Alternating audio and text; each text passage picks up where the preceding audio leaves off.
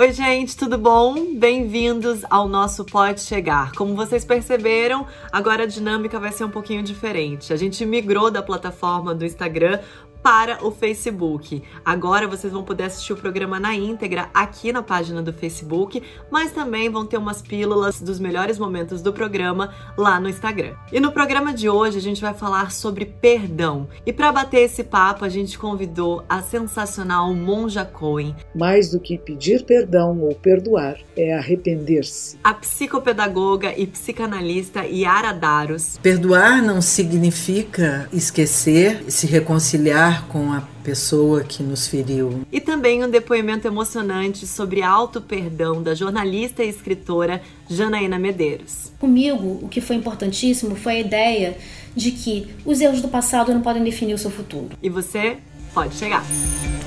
Oi, gente, como vocês estão? Chico, Helena, tudo bem? Tudo bem. Não senti muita firmeza, Chico. Tava esperando a Helena falar, né? Eu também. Gente, vamos falar sobre perdão hoje, né? Um tema que eu acho que quando você perdoa ou é perdoado nos deixa leve, né? Te deixa leve, mas ao mesmo tempo falar pode ser pesado, né?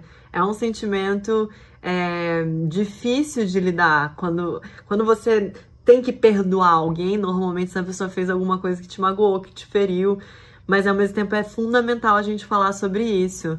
Vocês andam perdoando muito é, pessoas no entorno de vocês em 2020? Quando alguém te machuca ou você machuca alguém, eu posso só me afastar da pessoa de repente e não precisar mais lidar com aquilo. Mas se é alguém que eu gosto, eu preciso resolver aquilo de alguma forma, né? Sim. E a coisa do perdão também é uma coisa, como você falou, é carregada de um peso, né? Como, ai, nossa, me perdoa, por favor. A gente já vem, já pensa numa coisa dramática, né? Aquela coisa de novela. De novela. E tem uma coisa também interessante que é quem somos nós para perdoar alguém, né?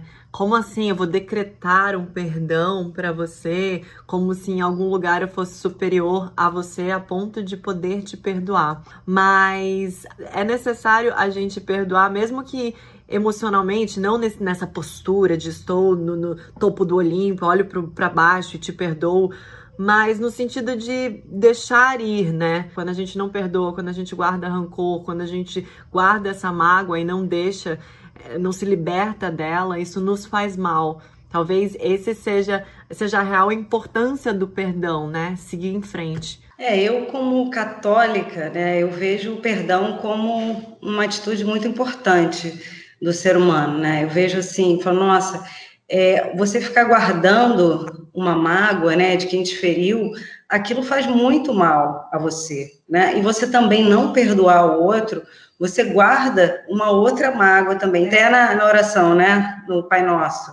Uhum. Perdoar as nossas ofensas, assim como perdoamos aqueles que nos têm ofendido. Então, eu vejo o perdão como uma prática diária, uma prática que a gente tem que fazer com a gente mesmo, né? De se auto-perdoar, muitas vezes, deixar para trás coisas que a gente não concordou, de atitudes nossas, e de perdoar as pessoas que, de alguma forma, te fizeram mal, porque aí você também vai se libertar daquilo, né? Você ficar carregando aquela mágoa de você não perdoar faz muito mal. Mas eu acho fundamental para a nossa vida o perdão a gente tem, né, muitas raízes judaico-cristãs e a gente vê muito a, abordagem do perdão nessas religiões. Por exemplo, já passei, por que eu tô falando isso? Porque eu já passei por situações onde eu pedi perdão ou de alguma maneira tentei dialogar. Eu sou budista, eu acredito em karmas. E, e eu tiveram situações onde eu de fato me propus a resolver determinadas pendências na minha vida e a, o outro lado não quis. Então, é, quando eu falo que o outro lado precisa te perdoar, na minha concepção, eu já meio que quitei meu karma. Eu fiz tudo que estava no meu alcance. E se a pessoa do lado de lá não quis restabelecer uma, uma, enfim, uma amizade, uma relação comigo, não tem muito o que fazer, né? Falando em religião, só lembrando aqui que daqui a pouco a gente tem um depoimento muito interessante da Monja Coen falando sobre o perdão no Zen budismo. Você acha que é completo, Chico, quando a outra pessoa tem esse entendimento que você tá arrependido? Ou é natural que a pessoa queira se afastar também? Porque conviver com a pessoa que te traiu, traiu não sexualmente, pode ser sua confiança tal, tal. É meio que uma memória viva do que aconteceu, por mais que você consiga elaborar isso. Ao mesmo tempo, deixá-la aí, partindo do princípio de que ela não tá no seu convívio vai te fazer melhor, também é uma dor. Você faz alguma atitude negativa e você foge da pessoa, porque eu tendo a fazer isso. Eu tendo a sair de perto para não ter muito caos. Quando eu provoco a coisa negativa, eu busco entender e conversar com a pessoa e pedir desculpa. Quando eu sinto que isso ocorre do outro lado, que a pessoa fez algo negativo e vem conversar comigo pedir desculpa, que é uma coisa rara na vida, tá, gente? Eu acho que três pessoas vieram pedir desculpa na vida para mim de alguma coisa. Porque, assim, querendo ou não, você consegue identificar a intenção que a pessoa teve também. Sim. Das vezes que eu julguei que a pessoa teve uma intenção que não era bacana. Eu realmente precisei me afastar e cortar a relação. E só fui perdoar anos depois, mas. E é uma, um, um perdoar que é assim: a pessoa não tem nada a ver com isso. É um sentimento meu uma resolução minha, né? Eu li uma coisa muito interessante sobre é, por que é tão difícil, né, perdoar. As pessoas confundem muito o perdoar com esquecer e com permanecer. Perdoar não significa esquecer. E perdoar não significa permanecer naquela situação. Porque às vezes a gente pensa, pô, vou perdoar meu namorado que me traiu. Não significa que eu vá continuar com ele. Eu posso terminar aquele relacionamento, optar por não estar no convívio daquela pessoa e de fato, de coração, perdoá-lo pelaquela atitude. E também acho que não é esquecer, porque quando uma pessoa comete alguma coisa, né, tudo é intenção, como você falou, Chico, mas quando você percebe que não foi um, um, ato inocente, digamos assim, eu acho que é importante a gente não esquecer. É importante a gente transformar, ressignificar aquilo, mas acho que é um aprendizado. Se a gente simplesmente esquece, a gente pode cair nessa cilada de novo né? Mas a gente cria essa confusão, né, Helena? De, é, de perdoar, não. Então eu esqueci, virou assunto tabu, a gente nunca mais fala sobre isso, eu vou permanecer no mesmo lugar e, e a vida continua. Não acho que, tem, que seja legal de ficar rebatendo e remoendo isso o tempo todo também. Que sai daí e vai embora, porque é melhor, termina e ninguém mais se fala. Do que viver esse pesadelo também. Mas é importante sim. Tipo, ó, isso existiu. Isso eu não quero. Isso é para mim, você cruzou uma linha que não é mais aceitável. Então que fique de lembrança que eu não vou topar de novo. Eu gosto de ser bem clara nas minhas relações, né? Seja com amigos, ou enfim, ou relação amorosa, ou família. Eu, eu costumo falar bem o que me incomoda, o que, o que eu não gostei. E eu acho que isso é importante para as relações, né? A gente tentar ser o mais verdadeiro possível se a pessoa fala alguma coisa que não me soou bem, ou que de alguma forma ficou ali me remoendo, eu falo, né? E também não tenho problema de pedir perdão, de pedir desculpa, né? Assim, às vezes a gente, pô, fala uma bobagem, age de uma forma que não foi legal, e, e eu fico incomodada enquanto eu, eu, não peço desculpa, sabe? Eu acho que, assim, é aquela coisa mesmo, assim, eu vejo na prática que você não pedir desculpa é pior para mim do que a pessoa, às vezes, que eu magoei. Então, essa prática, para mim, é importante. Eu não consigo ficar também sentindo, ah, eu falei de uma forma, é TPM. TPM, nossa senhora, às vezes eu sou o cão. E aí é desculpa para lá e desculpa para cá, entendeu? Que bom que você tem essa qualidade, Helena, porque muitas vezes é rara, né? E justamente por isso que a gente vai trazer agora para a roda a nossa primeira participante, a psicanalista e psicopedagoga Yara Daros, e a gente fez a seguinte pergunta para ela. A gente fez várias, mas a primeira é a seguinte: por que é tão difícil pedir perdão? Yara, pode chegar. Olá, tudo bem? Coisinha difícil, né? Essa que é perdoar. Também é difícil, tanto quanto perdoar, pedir o perdão, reconhecer que errou e não simplesmente se afastar, deixar o assunto para trás, o que ocorreu para trás, o que a pessoa fez para trás. Todos nós já sofremos alguma ferida que nos fizeram ou a gente feriu alguém. É impossível viver uma existência sem ser ferido ou sem ferir alguém. Ferir mesmo é, desrespeitar, agredir, trair, quando a pessoa consegue elaborar isso de uma forma adequada e às vezes a gente precisa de uma análise para isso, né? A pessoa se liberta. Pedir perdão é reconhecer que errou e reconhecer que errou é se reconhecer humano. Nós falhamos, nós falhamos com o outro. Eu reconheço o erro e a gente pode pedir perdão. Eu corro o risco de não ser perdoada, mas eu consigo me livrar disso.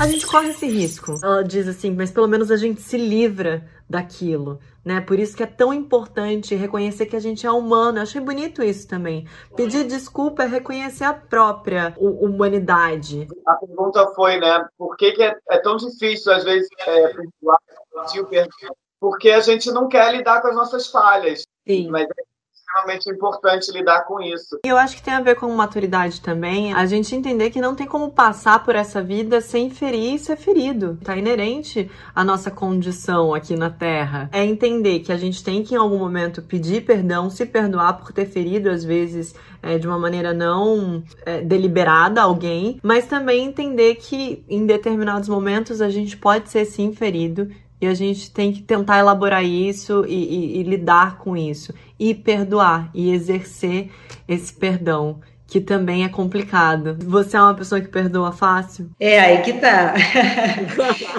eu peço, eu peço perdão com facilidade, mas às vezes determinadas coisas, eu acho que até por situações repetidas, repetidas na vida ou, ou, determinadas fragilidades, eu perdoo, mas às vezes eu volto lá, ah, mas aquela tal coisa, sabe? Aquela coisinha de você perdoa, mas às vezes você acessa aquele que, não é uma coisa nem um pouco saudável, não é legal. Sim. Eu, eu, eu tenho muito mais facilidade em, em pedir perdão do que perdoar tão rapidamente, entendeu? Eu perdoo, não guardo a mágoa, mas uhum. fica ali um negocinho que em algum momento pode ser que eu acesse, entendeu? Eu, eu tenho facilidade para perdoar, mas ao mesmo tempo eu tenho uma facilidade também de tirar a pessoa da minha vida. Do tipo, ó, eu vou esquecer, meio que, não é esquecer, né, que a gente entendeu agora que perdoar não significa esquecer, mas pelo menos eu vou tirar aquilo do meu coração, mas também não quero mais conviver com você, sabe? Tipo, meio que para mim já era. Você é rancoroso, Chico? Nossa, isso, isso foi amargo, né, da minha parte. Some na minha vida. Depende do ponto de vista, né? Às vezes é até uma prova de autoestima, né? A pessoa aceitar o seu perdão, a sua desculpa, vira uma coisa coadjuvante, né? O protagonismo fica com você mesmo, o seu próprio perdão. Conforme você vai pedir o perdão para alguém, é porque de alguma forma você fez alguma reflexão, né?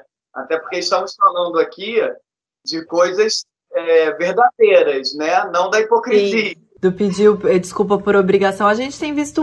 Ah, olha, eu, eu você me fez pensar numa coisa agora. Essa coisa do famoso, da pessoa pública ou não, ou uma pessoa que às vezes cai na, nas redes fazendo alguma besteira, a gente meio que sabe, meio não, a gente sabe quando aquele pedido de desculpa por aquela pessoa que errou é honesto e quando é só para se livrar daquele problema e tentar amenizar de alguma forma, né, a, a situação que foi feita. A gente sabe, né, o público reconhece muito como quando aquela desculpa é só porque ela tem que pedir desculpa para não, né, parar o linchamento online, que eu também discordo completamente e de pessoas que sinceramente se arrependeram, pessoas que sinceramente foram buscar informação. A gente também. Por, por que, que eu falei do linchamento que eu, que eu sou radicalmente contra? Porque de fato a gente erra. Agora, é legal ir também pra frente das câmeras, ser honesto. Bom, a gente tá entendendo que perdoar e ser perdoado é saudável. Isso faz parte. Mas ao longo do tempo, se a gente for abafando esses sentimentos, essa mágoa, ou essa ansiedade por não ter sido perdoado, essa culpa muitas muitas vezes, ou esse rancor, pode nos trazer consequências bem dolorosas, né? A gente pode passar de repente uma vida inteira com traumas, com feridas abertas e aquilo, é, esse sentimento nos cobrar lá no futuro, em forma de angústia, em forma de tristeza, em, novamente em forma de ansiedade. Então, isso tem a ver com a nossa próxima pergunta para Yara. A gente conviver com a falta de perdão pode causar a depressão? O que, que acontece com alguém que não consegue perdoar? O que, que pode acontecer com esse alguém? Esse alguém pode sofrer de uma ansiedade acentuada e de uma depressão também. Na ansiedade, esta pessoa carrega o sofrimento para o futuro. Por exemplo, alguém que foi traído no matrimônio pode levar para suas outras relações afetivas aquela traição, não confiando no outro parceiro, na outra parceira, desconfiando sempre, ou mesmo não se relacionando mais porque corre o risco de sofrer de novo aquela dor. Eu preciso tratar de perdoar para eu também me libertar do que aconteceu. Se eu não cuido de perdoar, eu posso entrar também numa depressão. As pessoas que colocam essas dores para dentro deixam lá dentro numa pressão e sucumbem e às vezes não conseguem levantar da cama, não conseguem tomar banho, não, enfim, não conseguem viver a vida. Eu preciso perdoar para continuar vivendo. Eu preciso perdoar para me perdoar. Eu preciso entender o que houve, eu preciso me dar tempo, eu preciso ter coragem de admitir que eu posso continuar me libertando da ferida, lembrando sempre, né? Perdoar não é esquecer e se reconciliar. Tem um monte de gente que segue assim, né? Vai lá e diz: "Então tá, eu te perdoo", segue a vida, mas não cura. É como fechar uma ferida sem limpar o que aconteceu. Perdoar, como eu disse,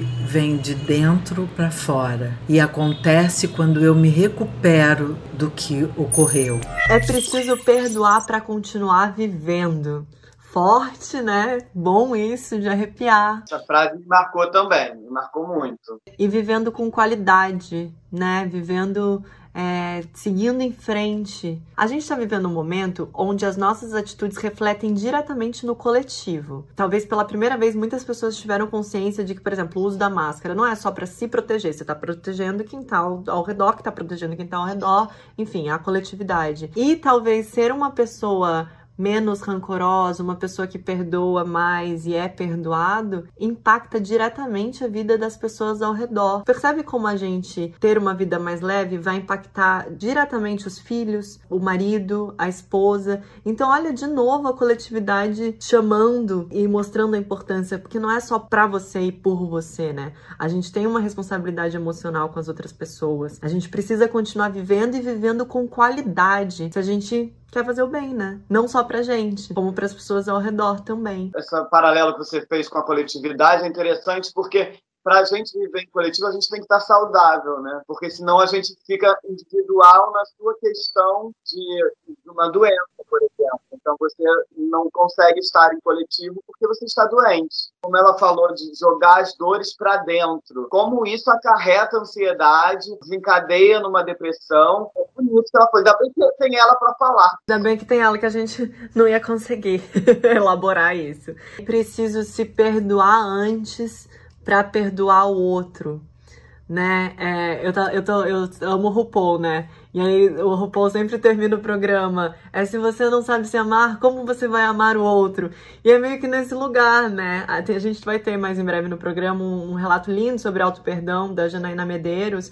Mas isso faz total sentido, né, Helena? Se a gente não consegue se perdoar, se levar menos a sério, dar uma baixada na nossa bola, como é que a gente vai traduzir isso para uma outra pessoa, né? Como é que a gente a gente nem tem esse sentimento, a gente nem exercita esse sentimento dentro da gente. Como é que a gente vai praticar o perdão ao próximo? Muitas vezes a gente age de determinadas formas e ou deixa de agir e a gente fica, né? E aí junta culpa na história, né?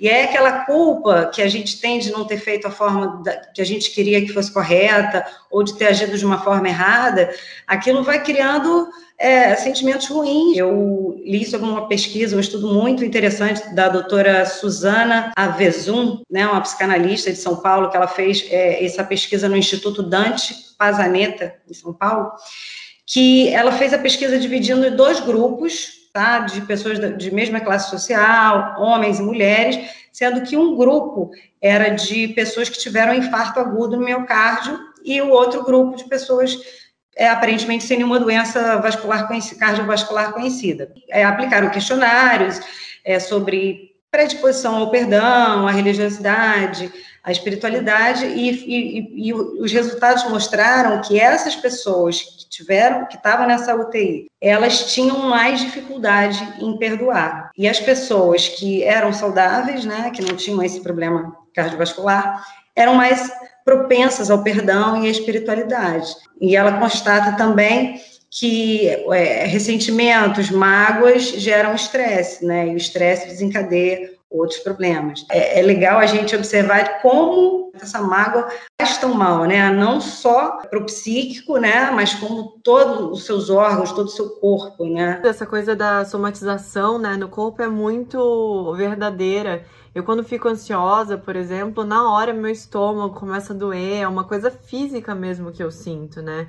E já está comprovado exatamente isso que você falou, que a nossa emocional reflete diretamente no nosso físico, não tá, não são coisas desassociadas, né? Não, não são, não são, são dois lugares diferentes, mas que, enfim, se encontram. E existem situações onde o perdão muitas vezes parece inimaginável situações difíceis, muito difíceis, como de uma violência, situações de agressividade, situações como a gente infelizmente vê muito aqui no Brasil e felizmente tem vindo bastante à tona para a gente combater, como de abusos sexuais. A gente fez esse seguinte questionamento: em casos tão sérios, em casos tão graves e fortes, é possível desenvolver o perdão? Como perdoar, né? Como encontrar um significado novo para a vida depois de ser violentamente ferido? Eu estou me referindo a sentimentos que o outro nos aplica e que nos deixa bastante ferido.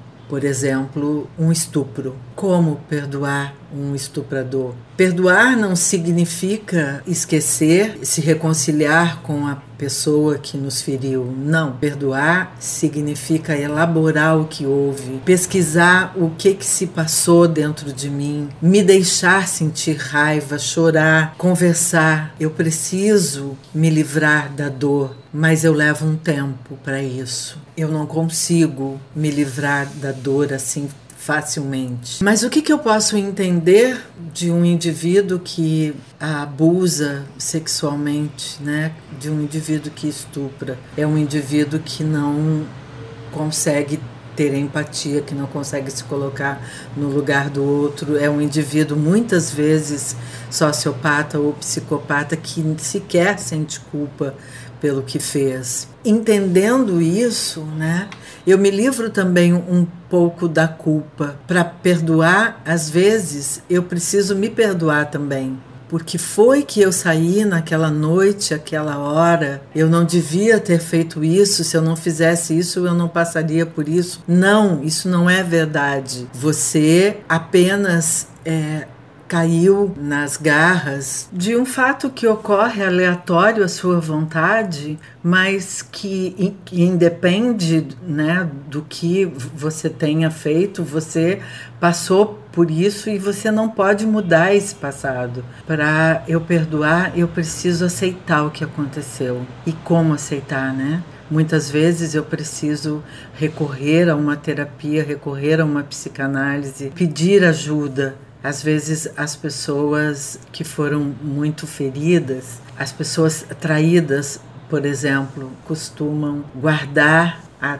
traição dentro delas, sem expressar a dor que sentiram porque se sentem diminuídas. A traição fere muito o nosso aspecto narcísico, a nossa autoestima. Todo o tipo de ferida que o outro nos aplica nos atinge na estima, nos diminui, nos deixa frágeis. Algumas pessoas que não conseguem perdoar pensam que se vingar é uma solução, doce ilusão. O que aconteceu, aconteceu. Não existe essa possibilidade de uma vingança. Espelho quebrado quebrou. Qualquer coisa que a pessoa faça no que se refere à vingança só vai atingi-la ainda mais. O ser humano no geral, ele sempre tem a pretensão, a fantasia de que ele pode evitar o sofrimento, de que ele é imune a isso, mas não é.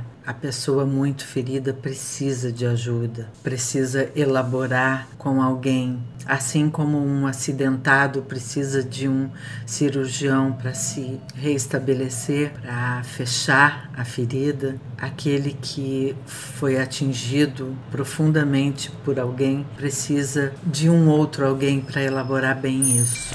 Pesado mas importante, necessário. Importante ela ter falado sobre a autoculpabilização, né? Como ela falou, por que, que eu saí aquele dia, naquela hora? Ou por que, que eu tava usando roupa tal? Ou eu também não devia ter dado aquela risada porque fulano entendeu que era uma abertura. E eu já passei muito por isso, do tipo, peraí, se a pessoa falou isso pra mim, com certeza é porque eu dei algum indício ou deixei alguma coisa é, no ar que a pessoa não teria tomado essa atitude à toa. E não, aí você vai resgatando, você fala, cara, não, eu tava ou sendo profissional, tava no meu ambiente de trabalho sendo simpática, tava conhecendo uma pessoa sendo educada, não, não dei nenhum indício que eu tava aberta para qualquer tipo de flerte ou alguma coisa. É importante, porque a gente culpa a vítima ainda. Por que, que foi pra casa do fulaninho com não sei o que? Tava lendo um livro muito interessante chamado Três Mulheres.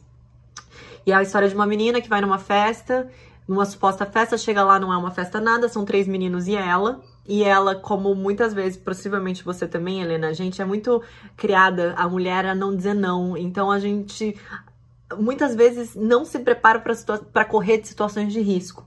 Ela ficou, né? Era o amiguinho dela, não sei o que, não sei o que lá. No final da noite ela, foi, ela culminou num, num, estupro. E as pessoas falaram: Mas por que, que você ficou na festa? Você sabia que isso ia acontecer? Como é que você não foi embora? Você queria. Ela não fala necessariamente, a, a doutora Yara, que foi interessante necessariamente no perdão da outra pessoa, é, você perdoar o outro. Nessas situações mais sérias, mais graves e mais profundas, tem a ver com se perdoar. Não foi sua culpa, não é a sua responsabilidade o que aconteceu, foi uma fatalidade. Penso que a gente pode ver, né, até culturalmente, a gente, a gente tem uma sociedade muito machista, né, que muitas vezes é, a mulher é abusada e aí botam a culpa porque a mulher estava de saia curta, ah, estava de saia curta, passaram a mão na bunda no, no, no carnaval porque estava seminua. Então a gente ainda tem esse pensamento. Então aí às vezes as situações acontecem, as pessoas ainda julgam dessa forma, né? E a pessoa fica se sentindo culpada,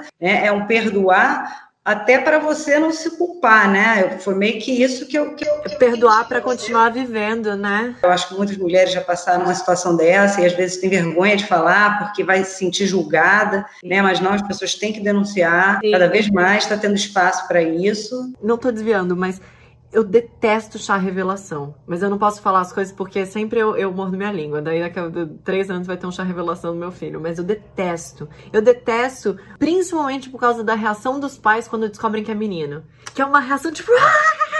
E eu fico pensando, cara, e se fosse mulher com tanta raiva dos pais torcerem para ser homem, então a gente já nasce com uma culpa de não de não ser muito aceita, de não ser muito desejada, né? A mulher já carrega isso desde sempre. A mulher é a bruxa, a mulher é, é a que mordeu a maçã, a mulher é meio errada sempre.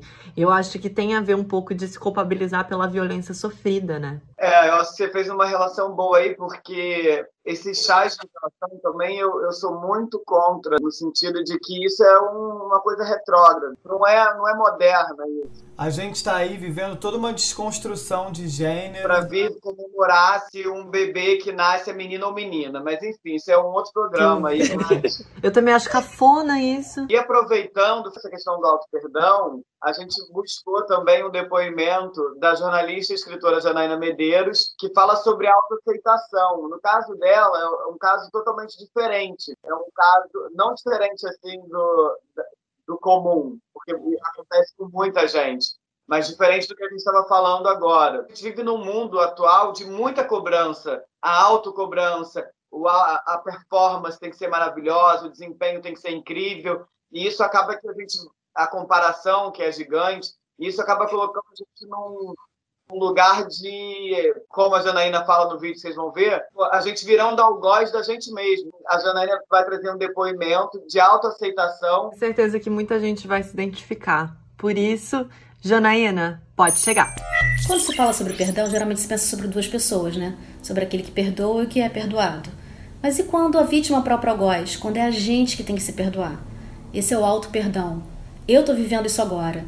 Desde que começou a quarentena e todo esse processo de isolamento social, se tornou inevitável a gente se expor nas redes sociais para manter as relações com o mundo externo, né?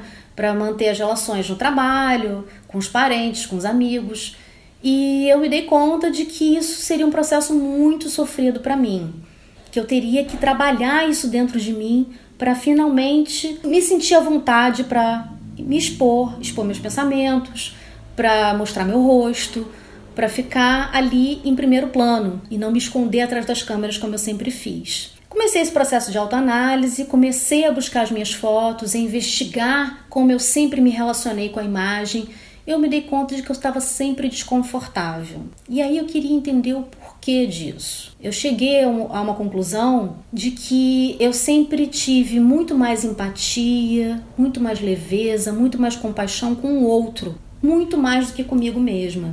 E eu me dei conta de que isso não era vida, porque ou eu estava deixando de viver experiências por conta disso, ou eu estava vivendo experiências de maneira desconfortável. E aí eu comecei todo um processo, também com a ajuda da terapia, de começar a trabalhar a minha complacência comigo mesma. Essa autocompaixão, de começar a ter essa autoempatia, de começar a ter essa autoaceitação. Tem sido um processo muito surpreendente. Eu consegui grandes avanços em muito pouco tempo. Agora, uma coisa não poderia entrar sem a outra. A autoaceitação não poderia entrar na minha vida sem o auto perdão, porque uma vez que eu me aceite agora, como é que eu vou aceitar que eu não me aceitava antes? Isso seria muito louco. Quantas situações eu deixei de curtir, que eu até vivi, mas sem curtir, quantas pessoas eu poderia ter deixado entrar na minha vida ou não ter deixado entrar na minha vida se eu tivesse uma autoaceitação melhor. E aí, cada um vai ter o seu gatilho de auto-perdão. Comigo, o que foi importantíssimo foi a ideia de que os erros do passado não podem definir o seu futuro. Os erros do passado me trouxeram aqui, me fizeram quem eu sou hoje. Mas eu sou uma obra aberta e os meus próximos capítulos vão ser escritos de acordo com a maneira que eu escolher agora, nesse momento exato, me relacionar com as pessoas e me relacionar comigo mesma. E eu escolho me aceitar, eu escolho ajustar esse foco da empatia, da leveza e da compaixão que eu tinha com o outro demais e que eu não tinha nem um pouco comigo e deixar na mesma medida. Eu escolho isso, eu me auto-perdoo por não ter escolhido antes, eu me auto-aceito hoje, quero ser uma pessoa mais equilibrada nessa relação da autoimagem. Eu escolhi isso e tem sido um processo intenso, dolorido, mas muito bonito, porque como qualquer perdão, o auto perdão é libertador. E se não fosse, eu nem estaria aqui dando esse depoimento. Jornalista fala bem, né? Como é que pode esse dom da palavra, né? Que, que relato inspirador, doído de ouvir, quando bate, quando você se identifica, né? Dá uma dorzinha. Uma coisa muito interessante que ela falou sobre como é que é aceitar que ela não aceitava, que ela não se perdoava. Dá um nó, mas aí você, quando você cai a ficha, a gente falou muito sobre isso no episódio sobre a culpa, quando a gente só tava em áudio, inclusive ouça lá nos streams, em todos os streams, o Pode Chegar. O Dr. Luiz Alberto Pi, que é um psiquiatra que participou desse programa, ele falou sobre a contraproducência da culpa na nossa vida. É importante sim o arrependimento, é importante sim a gente repensar nas nossas atitudes, mas viver nessa culpa péssimo. E foi exatamente isso que ela tá falando. Quando ela perdoou o fato dela não ter falado com determinadas pessoas, não ter ido para determinados lugares, não ter. Deu uma acalmada. Porque não basta se perdoar no presente, você tem que perdoar um pouco teu passado também, né? Você tem que fazer as pazes com quem você era. Isso é bonito, né? Foi muito lindo. Para mim, a frase maravilhosa que ela falou é: os erros do passado não podem definir o seu futuro, né? Porque tá totalmente ligada à culpa, né? Às vezes tem coisas que você pode ter feito no passado ou deixado de fazer que você vai carregar e você vai se arrepender. Foi lindo ela falar desse processo de autoanálise, que a gente fala muito aqui sobre a importância do psicanalista, da terapia, mas esse processo de autoanálise, ele é muito importante, né? Porque não adianta o analista ali estar tá falando um monte de coisa e você não parar e pensar e refletir sobre aquilo, até com que você concorda ou discorda, né? O analista também, ele é um ser humano, muitas vezes eu não concordo Sim. com o analista, eu vou lá e falo, não, não é bem assim. O depoimento depoimento dela foi incrível, assim, uma aula. Eu acho que a gente foi tem que escutar várias vezes, né? Assim, vamos lembrar foi. daquilo, né? É, ela fala também interessante quando a vítima é o próprio algoz, né? Só o fato dela ter gravado esse vídeo pra gente, pelo que ela conta, demonstra uma evolução imensa. Que você falou, né, Helena? É uma inspiração, é um vídeo lindo, é emocionante assistir, né? Ela fala também, Chico, sobre a autocompaixão para ser, para ter mais compaixão com os outros. Eu sempre fui muito crítica com os outros outros e com a atitude dos outros e com o trabalho dos outros. E quando eu percebi que eu não me perdoava, não perdoava os meus erros, que eu me criticava demais, foi quando eu tive o um entendimento, é, primeiro esse processo do auto-perdão, começar a ter mais compaixão com o erro alheio também. Não começou de fora para dentro, sabe? Começou nesse processinho aqui da autocompaixão, do auto-perdão, de tirar um pouco a autocrítica, que é o que ela fala, né? A gente lembrou do episódio da culpa da primeira temporada, e eu tô lembrando também do episódio da felicidade, porque ela fala dos momentos que ela viveu, mas deixou de curtir, porque ela estava ali preocupada. E a gente sabe que a preocupação, a gente aprendeu que a preocupação é algo totalmente é, inativo, né? que, que não, não é eficaz. Aprendeu também que a felicidade é viver o momento presente. Então, quando você está numa festa, vamos supor, numa premiação que seja, alguma coisa assim, você está preocupado ali porque você está se cobrando que você tinha que ser assim, que você tinha que estar tá melhor, você está deixando que aquele momento tão feliz porque está se preocupando, está vendo o futuro, Sim. que é aquela dor do futuro que, que a Yara fala também. Quando você não está trabalhando perdão, você está jogando sofrimento para o futuro. É, a gente falou sobre isso, né? De não vou receber meus amigos em casa porque meu sofá tá rasgado. E você deixou de, de viver aquele momento, né? Aquele presente. A felicidade está no aqui e no agora, mas é tão difícil se conectar com isso. É muito interessante essa coisa do aqui e do agora, porque eu tô gravando é, para uma novela e um dos desafios que eu venho estudando e fazendo aulas é conectar o aqui e o agora, inclusive da personagem. A arte nos ensinando a viver a própria atuação, a própria fala, o próprio texto que você dá ali, se não for no aqui e no agora, se o público te vir pensando e desconectado com a realidade fictícia, já não é crível. Isso é muito interessante, né? Eu observar que até um personagem que eu tô fazendo, até um texto que eu tô lendo e decorado, tem que estar tá aqui no agora, senão não é, não é honesto, senão não é verdadeiro, senão as pessoas não acreditam.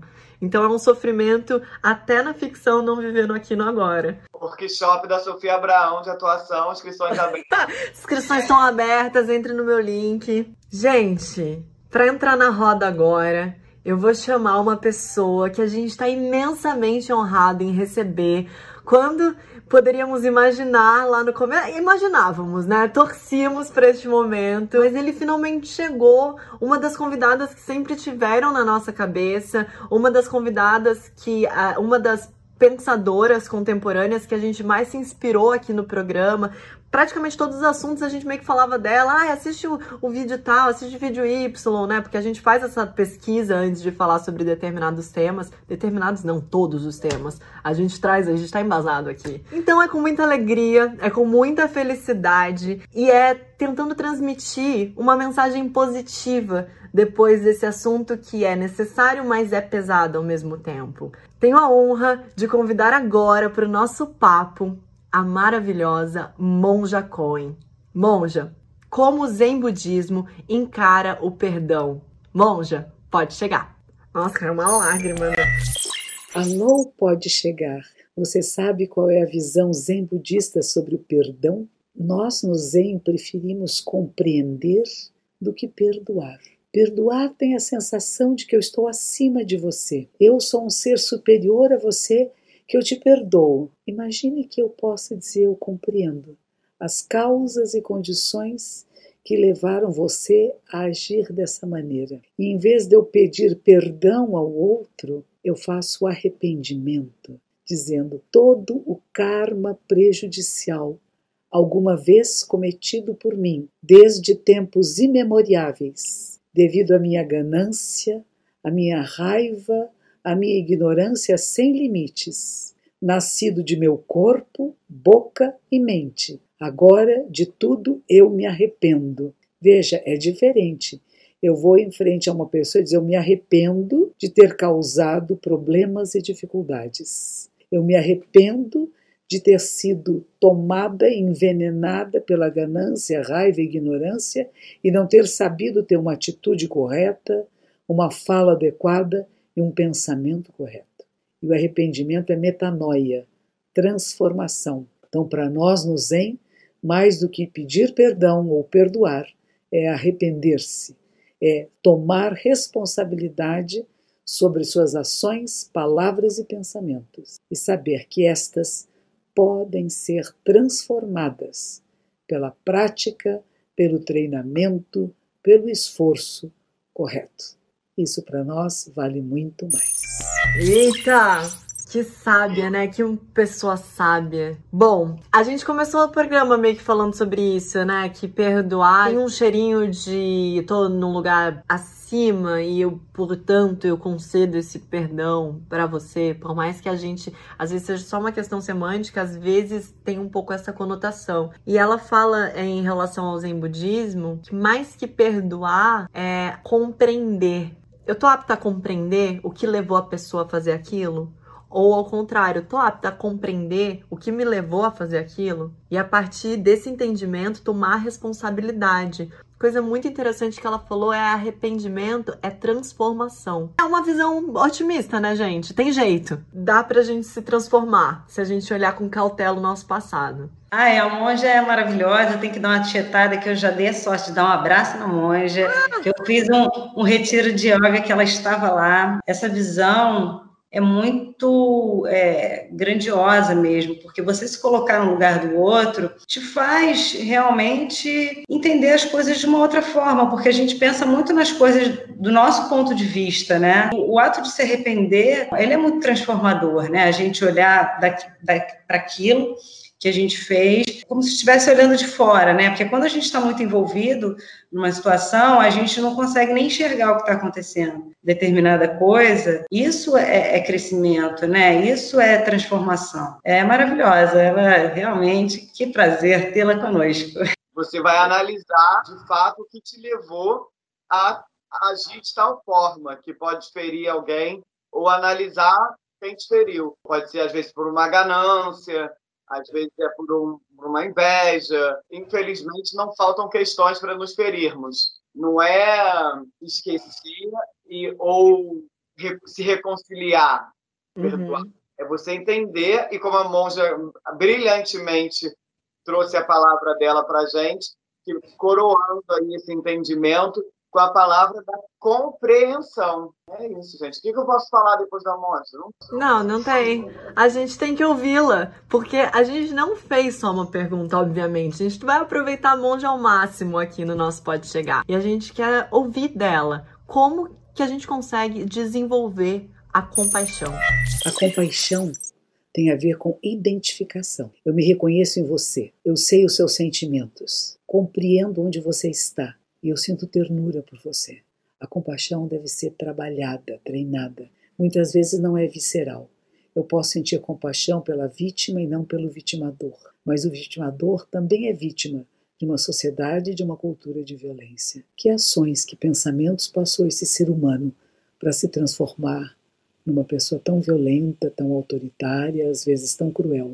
Era um bebezinho, já veio com algumas tendências genéticas mas que experiências, que causas e condições fizeram para que este ser assim se manifestasse. Compaixão é trabalhada com inteligência, com sabedoria. Dois alicerces principais: sabedoria e compaixão, identificação com o outro, ternura, cuidado. É um ser humano parecido com você, semelhante, não igual, mas semelhante. Sua Santidade Dalai Lama conta muito essa história de um discípulo dele, que era um ministro de Estado, foi preso, torturado. Quando foi solto, Sua Santidade perguntou a ele: o que foi mais difícil para você? O frio, a fome, os maltratos, os abusos, as torturas? Ele disse: Mestre, por um instante quase deixei de sentir compaixão por quem me torturava. Isso é verdadeira compaixão. Não é só pelos pobres, pelos vulneráveis, pelos mais fracos é por todos os seres, por aqueles incapazes de amar, incapazes de cuidar. O que os teria tornado assim? Quando nosso coração se abre para a compaixão ilimitada, a sabedoria perfeita também se manifesta. E aí está o despertar, o despertar da mente humana, que todos os seres possam despertar e desabrochar em profunda compaixão e sabedoria, para o bem de todos os seres. Estamos juntos. Pode chamar. E aí? Lágrima nos olhos. Vai no... respirar fundo. Cara, a gente falou um pouco sobre isso, né? Sobre como tem situações muito difíceis da gente desenvolver, de elaborar, de realmente, genuinamente sentir, né? Essa empatia pelo outro. É desafiador. Ela fala que a compaixão é a identificação. A gente vive num mundo cada vez mais individualista. A gente meio que vai perdendo a identificação com o próprio ser humano, porque a maior identificação que a gente pode ter é que todos somos seres humanos. Hoje em dia, você entender isso é um sinal de inteligência e sabedoria. Não é porque você tem uma faculdade que você vai. Cidadão não, engenheiro civil formado. Médico ativo. É uma loucura, né? Exatamente. Isso não quer dizer que a pessoa é inteligente, né? Ela não, não exerce a identificação com o próprio ser humano. E, consequentemente, a compaixão falha. Um esforço, né? Ela falou que, que é preciso muito esforço, né? A gente não chega a um, a um lugar de, de sabedoria, né, de compaixão, sem muito esforço, né? É, somos humanos, é, sentimentos brotam e a gente vê as coisas muitas vezes de uma forma individualista, só, só, só da nossa visão. Eu acho que isso é uma coisa que, que, que frustra muito a gente e atrapalha a gente a ter compaixão, porque a gente pensa que o outro, a gente sabe que o outro não é igual, mas a gente acha que ele tem que pensar igual, né? Ao mesmo tempo, acha único e, e né, e, e, o centro do mundo, o outro é, tem que pensar igual a mim. Não, é semelhante, né? Então, assim, é, é um, é um aprendizado, é um esforço que a gente vai ter que fazer para o resto da vida para a gente poder viver melhor, para a gente olhar para o lado. Um exercício dificílimo. Muito obrigada, Monja. Sem dúvida, sua mensagem nos fez repensar muita coisa. E ao mesmo tempo que é desafiador esse sentimento de olhar para o outro com compaixão, nos traz muita esperança também, nos traz uma vontade de ser melhores. Então, isso nos deixa alegre de alguma forma, e eu espero que e eu tenho certeza que você deixou todos em casa alegres também e esperançosos em relação ao futuro. E como não poderia ser diferente, a parte social de hoje do Pode Chegar é muito especial. Como perdoar faz muito bem ao coração, nada melhor do que a gente falar sobre o projeto Pro Criança Cardíaca. Meu nome é Isabela Rangel, eu sou cardiologista infantil e atualmente diretora médica do Pro Criança Cardíaca. E hoje eu estou aqui em nome de toda a instituição para agradecer essa grande parceria. São parceiros como você que fazem toda a diferença. Obrigada por nos ajudar nesse caminho, nessa estrada do servir. Juntos salvamos vidas. E aí, meus amores? Perdoados? Perdoada? Considerações finais? Muito feliz com esse programa, porque foi um aprendizado importante, assim. Escutar tudo isso, compreender, entender que compreender não é pensar igual, né? Às vezes a gente pode ficar nessa armadilha de achar que compreender, é, eu só posso compreender o que eu acredito como verdade. E não, né? Porque a verdade é uma coisa aí subjetiva, né? Vamos dizer assim. Desconsideração final, eu lembrei de uma história que eu, que eu tive de perdão. Tem uns três anos eu estava saindo com cara assim, estava trocando mensagem com ele, e estava começando a ter um tipo de namoro, e eu estava bem ansioso, porque ele não estava me respondendo durante um dia inteiro, sendo que a gente tinha combinado para ter alguma coisa. E eu fiquei nessa de tipo, ai, não responde, não responde, mas também que eu não ia mandar mensagem, porque, né, de trouxa só a cara. E assim. e aí eu resolvi fazer uma coisa que eu nunca tinha feito na vida, que inclusive é uma coisa que se pratica muito no budismo, que é meditar. Meditei poucas vezes na vida, mas essa foi uma delas, eu acredito tenha sido a primeira. Porque eu coloquei uma meditação guiada para respirar, que eu falei, cara, quando as pessoas estão ansiosas, falam tanto que meditar é bom, né? Meditar é bom pô, isso é de graça aqui, eu posso ligar aqui no, no aplicativo. E comecei a fazer a respiração da meditação guiada. Então, quando eu fechei os olhos e fui meditando, eu comecei a ver uma imagem. Era de um hospital, de um, de um parto, nascimento. E era minha mãe na maca. Gente. Me vi nascendo, saindo da minha mãe. E aquilo me marcou extremamente, assim, de uma forma muito, muito forte. E eu levei para minha analista, e aí a gente trocou e, e tal, a gente conversou, consegui compreender entender que eu estava ali, na verdade, perdoando a minha mãe. A gente vive em família, a gente sabe como são as coisas, que a gente tem mais cobranças e às vezes não tem fundamento, às vezes tem fundamento, mas eu estava perdoando a minha mãe ali, através da meditação, eu acessei esse perdão e valorizando a vida que ela me deu e agradecendo a vida que ela me deu. Então foi assim uma coisa muito bonita que eu vivi. Que lindo! Nossa, que diferente, né? Um, acho que um relato que eu nunca tinha ouvido. Que bonito. Isso te fez relaxar nesse momento? Fez, e aí depois ele mandou mensagem na sequência e tudo. Nasceu tudo de uma vez. Você, o relacionamento, o perdão. Que demais, Chico. Que lindo seu relato. Que linda essa experiência. A gente tem que nos perdoar criança também, né?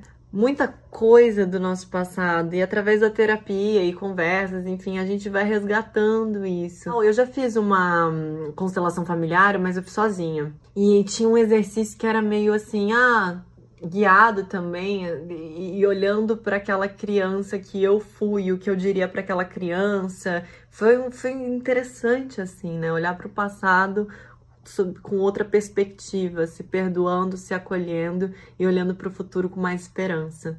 Acho que é esse sentimento que a gente fica, né, Helena? Como a Janaína falou, a vida é um livro aberto, a gente pode escrever de várias formas, a gente tem que sempre tentar exercer o, o auto-perdão, que isso vai ajudar a gente a crescer como ser humano, a gente tem que tentar sempre perdoar, se colocar no lugar do outro como disse a monja, né? Para viver melhor, para viver bem, né? Para seguir em frente, como disse a Yara, né? Então, assim, fiquei muito feliz com o programa de hoje. Mais uma vez, programa maravilhoso. Obrigada, queridos. E me perdoem alguma coisa. Ah, né? Peço perdão, aproveito é, agora. Tem essa máxima também, que é, que é, coisa de gente muito insegura também. Peço perdão, qualquer coisa também. Ficar, a gente foi criada muito, Helena, a gente mulher, de pedir perdão, como se a gente tivesse meio que errado tempo todo, né? Desculpa, eu não vou falar não, perdão, não sei o quê. O perdão tá em outro lugar, não é nesse perdão de se sentir culpado o tempo inteiro. Eu amei o programa, Chico, Helena, muito obrigada. Muito obrigada a todos que participaram, a nossas entrevistadas maravilhosas que puderam agregar com depoimentos lindos, relatos motivacionais, com certeza nos inundou de esperança para um futuro. Muito obrigada, até o próximo Pode Chegar. A gente conta com vocês. Um beijo. Pode chegar. Pode chegar, pode, chegar. Pode chegar. Pode chegar. Pode chegar. Pode chegar. Pode chegar. Pode chegar. Pode chegar. Pode chegar. Pode chegar. Pode chegar. Pode chegar.